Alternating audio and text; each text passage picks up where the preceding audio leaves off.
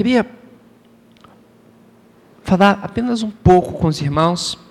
Nós vamos ter uma parte de clamor ainda, porque estamos no meio da campanha de oração, campanha mundial de oração, e queremos também clamar pela, pela campanha mundial. Mas estávamos conversando já há duas atrás, com essa é a terceira, sobre o derramar do Espírito Santo. Falamos que dois são os sinais que se destacam de todos os outros quanto ao retorno de Jesus Cristo. Vimos que tem guerras, rumores de guerras, terremotos, sinais diversos no céu. E percebemos isso acontecendo ao nosso redor e sim intensificando com o passar dos tempos. Percebemos também que já houve épocas na história em que esses sinais também se manifestaram. Houve momentos em que vulcões estouraram e as pessoas também pensavam que estava próximo o retorno de Cristo por causa desses sinais. Então nós passamos a entender que existe dois tipos de entendimento quanto aos sinais da vinda de Cristo. Um entendimento é o entendimento cósmico, que Deus está operando e caminhando a sua história para a sua consumação. E o outro são os momentos históricos em que isso acontece na vida da igreja ou na nossa vida pessoal. E esses sinais se manifestam temporariamente como um tipo daquilo que acontecerá no final dos tempos. E olhando dessa forma, vimos que esses sinais acontecem diante de nós. Mas dois sinais são muito específicos. Nós observamos o retorno dos judeus para a sua terra, e foi um grande milagre, cumprimento das profecias do Antigo Testamento, o cumprimento da profecia de Jesus Cristo, que dizia que o tempo dos gentios aconteceria enquanto Jerusalém fosse pisada pelos gentios. Vimos a profecia do vale de ossos secos e compreendemos como tudo isso culmina em Israel voltar para a sua terra. Mas também vimos o derramar do Espírito Santo como um grande sinal desse, de, desses tempos notórios da vinda de Cristo. Quando o Espírito Santo passou a ser derramado sobre a terra, e isso aconteceu exatamente no Pentecostes, daquele momento em diante, uma contagem regressiva passou a acontecer. E vimos que os, os apóstolos, Pedro, junto com os apóstolos, interpretaram o Pentecostes como um cumprimento da profecia de Joel, Joel capítulo 2. Era sinal do final dos tempos. E aí nós, trabalhando esses elementos, vimos que nós vamos discernir o, o princípio das dores, a, o meio da semana de anos em que acontecerá a grande aflição sobre a terra, e no final o retorno de Cristo. Mas vimos também que no meio dessa, desse caminhar existe o arrebatamento da igreja. E quando estamos falando a respeito do derramado do Espírito Santo, nós estamos entrando que é um sinal muito específico e começou a acontecer no mundo. Hoje nós não vamos ter tempo hábil para falarmos sobre todo ele, mas queremos notar, destacar alguns detalhes, porque queremos orar pela campanha ainda. Então, vejamos, por favor. Atos 1, 8. Olha como diz a palavra de Deus. Mas recebereis a virtude do Espírito Santo que há de vir sobre vós e ser-me-eis testemunhas, tanto em Jerusalém como em toda a Judéia e Samaria e até os confins da terra. Então, o Senhor diz que a virtude do Espírito Santo, já vimos na, nas duas aulas passadas sobre o derramar desse Espírito, que essa virtude é para testemunho. Essa virtude é para um testemunho universal.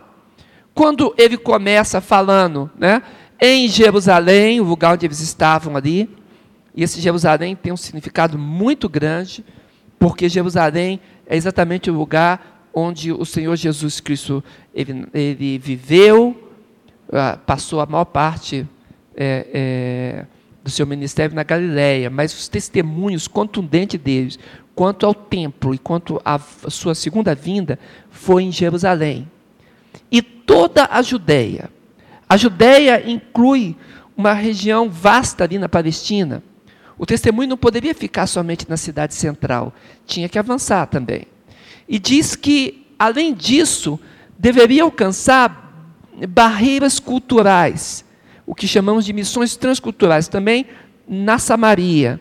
A Samaria ou Samária, como desejam alguns, é um lugar de gentios, diferente do pessoal de Israel. Um lugar de gente misturada, etnia misturada, em que aconteceu uma miscigenação a partir do governo da Assíria no, na, na, Palestina, e como eles entraram e arrancaram a capital do reino do norte, que era Samaria, e colocaram aí gentes do império da Assíria. E a partir daquele momento, Samaria ficou uma etnia, um povo de mistura. Mas o Senhor quer alcançar também. Então é necessário que o testemunho avance além das fronteiras que nós temos, além das nossas fronteiras culturais e diz: Isso vai até onde? Até os confins da terra. Outro dia me falava que aqui no Goiás tem uma cidade chamada Confins. Vai ver que é lá, né? Mas, então, o testemunho avança e chega em toda parte. E essa é exatamente o, é o desejo de, de Deus. Bem, o que acontece? Se a promessa se refere a virtude do Espírito Santo e a sermos testemunhas, então nós precisamos entender isso, porque os profetas, quando eles falavam da virtude do Senhor, eles testemunhavam com ousadia a mensagem de Deus. Eles dizem o seguinte: que o poder de Deus vem sobre alguém para testemunho. Para que, que viria poder sobre nossa vida? Tem gente que fala, ah, eu estou indo num culto de busca de poder. É bom? É bom buscar poder. Outro dia diz assim, ah, eu estou é, jejuando para me encher de poder. Ótimo. Estou fazendo vigília. Para quê? Ah, estou clamando por virtude do Espírito Santo. Ótimo. Para quê? É a pergunta. A virtude do Espírito Santo deve vir sobre a nossa vida e se multiplicar com o único objetivo de que o nosso testemunho seja eficaz o testemunho de alguém movido pelo poder do Espírito Santo é um testemunho de eficácia. E é exatamente disso que a palavra está falando. Eu coloquei apenas como exemplo Miqueias 3:8, porque olha como diz Miqueias: "Mas de certo eu sou cheio da força do espírito do Senhor e cheio do juízo e de ânimo. Para quê? Para anunciar a Jacó a sua transgressão e Israel o seu pecado. Então, nos enchemos da virtude, nos enchemos do poder do Senhor, com qual objetivo? Fazer o anúncio do que? Do Evangelho. Porque quando se prega as boas novas de Deus, as pessoas, os pecadores, como nós também o fizemos um dia, nós conseguimos enxergar as nossas transgressões, ficamos evidenciados que precisamos de Deus. E então esse poder do Senhor também nos alcança e nos convence. O que, que o Espírito Santo convence a gente? Do pecado, justiça e do juízo. Amém, irmãos? Para isso vem o poder de Deus. É por isso que quando estamos buscando, buscando poder, para quê? Testemunhar. É o que Deus espera de nós. Por favor. Essa virtude é concedida por Deus através do Evangelho. Ela é atuante no Evangelho e através do, Evangelho. Olha como diz o apóstolo Paulo, Romanos 1, 16. Porque não me envergonho do Evangelho de Cristo, pois é o poder de Deus para a salvação de todo aquele que crê, primeiro do judeu e também do grego. Lá em Mateus 22, 29, Jesus fala bem assim: ele responde e diz: Errais, não conhecendo a Escritura e nem o poder de Deus. Observe, irmãos. Então, o poder de Deus, ele vem sobre nós com o intuito de ser o poder evangélico, o poder da anunciação das boas novas, o poder da transformação de vidas. Não tem lógica a gente querer receber o poder para se sentir charmoso, para dizer que tem todos os dons. Não tem lógica. O objetivo de buscarmos poder é servirmos ao Senhor pregando o Evangelho. Quem pode dizer amém? Amém, amém irmãos? Isto é de Deus. Por favor. Atos 2, 16, 18. Esse texto ele vai até um pouco mais, até o 21. Mas aqui no 16, 18, já temos bastante elemento aqui que a gente precisa falar sobre eles. Olha só. Mas isto é o que foi dito pelo profeta Joel. E nos últimos dias acontecerá, diz Deus, que do meu espírito derramarei sobre toda a carne, e os vossos filhos e as vossas filhas profetizarão. Olha lá. Os vossos jovens terão o quê? Visões. Os vossos velhos sonharão sonhos. E também do meu espírito derramarei sobre os meus servos, minhas servas, naqueles dias, e eles o quê? Profetizarão. O que esse texto quer dizer?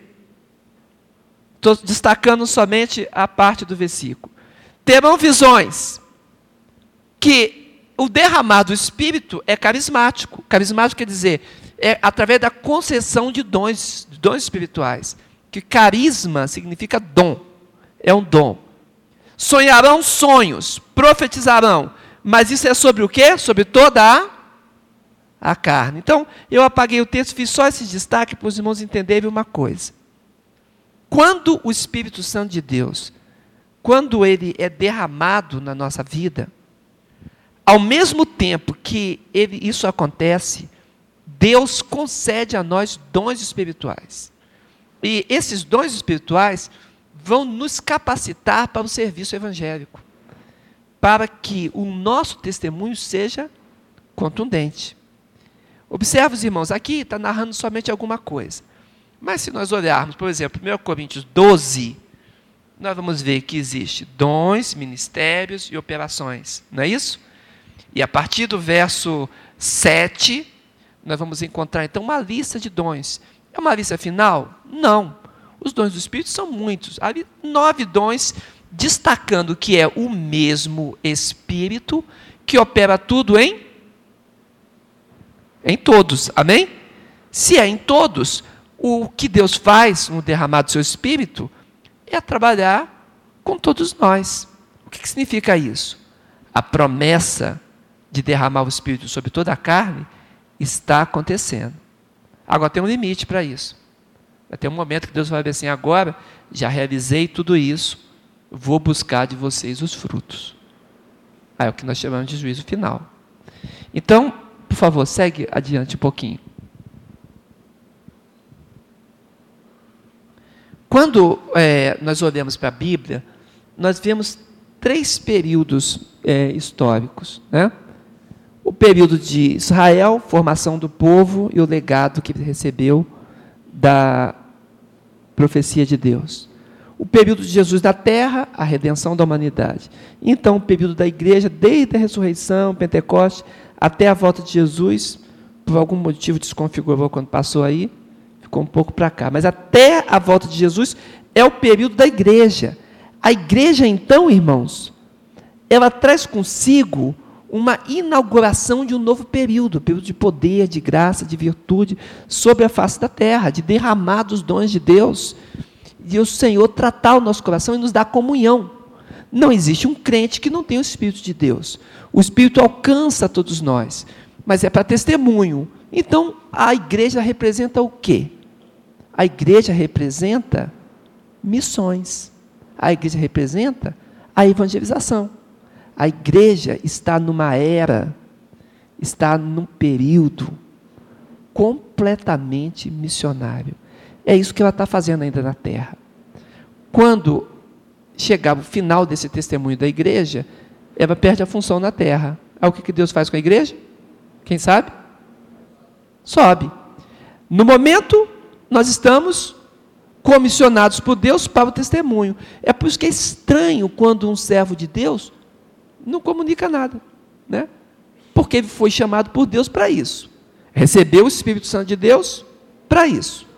Deus cumula ele de bênçãos, de cuidados, cerca ele com, com, com mão forte, protege do mal, livra, tudo com esse motivo. Aí quando chega na hora do testemunho, o que, o crente às vezes faz? Fica quieto, fala nada. Não busca Deus, não comunica e não passa a virtude através da autoridade que Deus dá para ninguém. Então o que Deus tem que fazer com a gente mesmo? Hã? Castigar? Bater, dar surra? Matar? O que, que Deus deve fazer? Não sei. Eu sei que Ele tem que fazer alguma coisa, irmãos. Aí quando Deus começa a tratar conosco, a gente começa a gemer. E começa a ficar triste. É a disciplina do Senhor. O objetivo de Deus é exclusivamente que a gente cumpra o nosso propósito. Nós não podemos ir para o céu sem ter feito nada para Deus.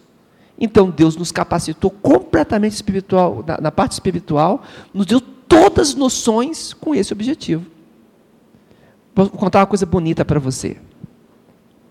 Eu fui ontem ali na Sociedade Bíblica, porque as Bíblias da igreja acabaram. Eu fui comprar a Bíblia.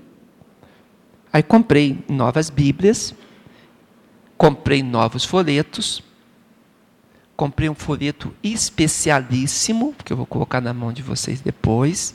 Vamos botar as etiquetas direitinho.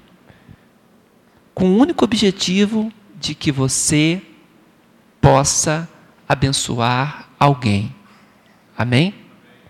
Comprei uma Bíblia especial para ser colocado em lugares de leitura no consultório, num lugar onde as pessoas param e leem, comércio, um especial, somente para isso. E quando você faz isso, irmão, sabe o que acontece? O fato de você abrir o coração a dar um folheto para alguém, e você vai ver que ele é especial mesmo, tem muitos outros, mas quando você dá um folheto para alguém, ou você lê um versículo com alguém, o poder do Espírito Santo que está sobre você, armazenado no seu coração, que é o poder do Evangelho, ele faz o quê? Se manifesta. Então, aí a tua vida como testemunha passa a ter propósito. Compreende? O propósito se cumpre quando você comunica. E eu gostaria muito que você tivesse essa experiência. Então nós vamos fazer e vamos passar para os irmãos, os irmãos vão ver. Deixa eu só arrumar, porque foi ontem de tardinha, né? E a bênção está chegando aí. E você vai poder comunicar o Evangelho e receber o cuidado de Deus. Quem diz amém? Amém? amém? Observe o seguinte. A obra de Cristo, aqui eu vou terminar, por causa do nosso tempo. A obra de Cristo na igreja vem mudar o estado de coisas que estava desarrumado, desarticulado por causa do pecado. O pecado, ele implantou um, um, um ritmo sobre a terra que precisa ser mudado. Observa o seguinte: a soberba da Torre de Babel, que os homens falam, vamos construir o nosso nome sobre a terra, vamos fazer uma torre e vamos colocar nela o nosso nome. Quando isso foi feito, Deus puniu os homens dividindo as línguas deles. Por isso o nome Babel, que significa confusão. Babel significa confusão. E a humanidade então se espalhou sobre a terra porque um não entendia mais o linguajar do outro. Engraçado que eu gosto muito de estudos de filologia e é, lá na, na Europa eles conseguiram já reduzir a língua indo-europeia a um tronco só estão vendo de onde que sai, né? Então, o parte indo-europeia conseguiu reduzir a um tronco só, mostrando que houve um período em que a, havia unidade nas línguas, né? Mas tem muito mais coisa para descobrir. A ciência vai descobrir muito mais coisas nesses dias finais. Bem, a separação das línguas aconteceu, mas quando chega no Pentecoste, no derramado Espírito, cada um ouve das grandezas de Deus na própria língua em que era nascido. Foi o derramado do Pentecoste. Como é que pode isso? Eu não sei. Eu sei que aconteceu. Deus tem poder para fazer isso? O que, que você acha? Amém? Então o que, que Deus fez? Naquele momento em que o Pentecostes aconteceu, eles tiveram uma experiência espiritual fortíssima, E naquela experiência, eles comunicaram das grandezas de Deus num idioma que as pessoas falavam bem assim: como nós ouvimos das grandezas de Deus em, na própria língua em que somos nascidos. Então foi muito poder e muita glória. Em Cristo, essas barreiras de línguas e étnicas, as barreiras caem. Por isso, a dificuldade étnica, dificuldade de povo, de nação, as pessoas gostam de usar a palavra raças, né? Mas é muito ruim usar isso para ser humano. A dificuldade étnica fez com que as pessoas se vissem em separação.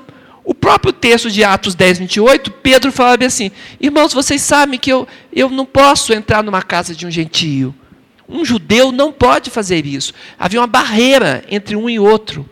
Mas ele mesmo admite, ele fala: agora eu sei que Deus não faz acepção de pessoa, mas que é agradável a Ele qualquer um que em qualquer lugar invoca o seu nome. O que, que é isso? A promessa do Espírito derramado sobre toda a, a terra. Amém?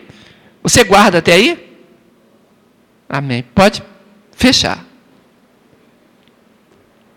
Apesar que eu estou com vontade de continuar. É, esta benção do derramar, que quebra as barreiras, é a benção do derramar sobre as nações que está acontecendo por aí é a bênção do avivamento das nações, é a bênção do quebrantamento, tudo isso está acontecendo no mundo de hoje e o Senhor tem alcançado a mim, a você e a gente bem distante, com poder e grande glória. Existem, irmãos, etnias inteiras que estão aceitando Jesus. Uma tribo total, todo mundo aceitando Jesus. Deus está movendo sobre a terra. Amém? Muito bem.